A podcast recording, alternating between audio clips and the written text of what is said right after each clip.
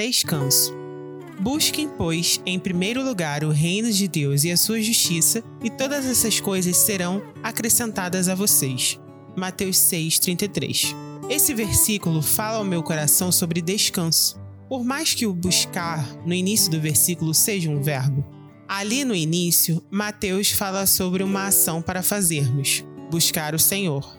Mas ao longo do texto, ele também diz que a partir disso, todas as coisas em nossas vidas são acrescentadas.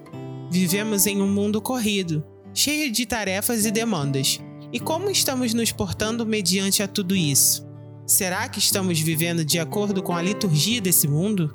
Viver uma vida de descanso no Senhor pode ser loucura para este mundo, mas é isso que o Senhor deseja de nós: viver o buscando em primeiro lugar, pensando no desejo do coração dele primeiro, perguntando o que ele anseia para nós em primeiro lugar, pois ele cuida de todo o resto.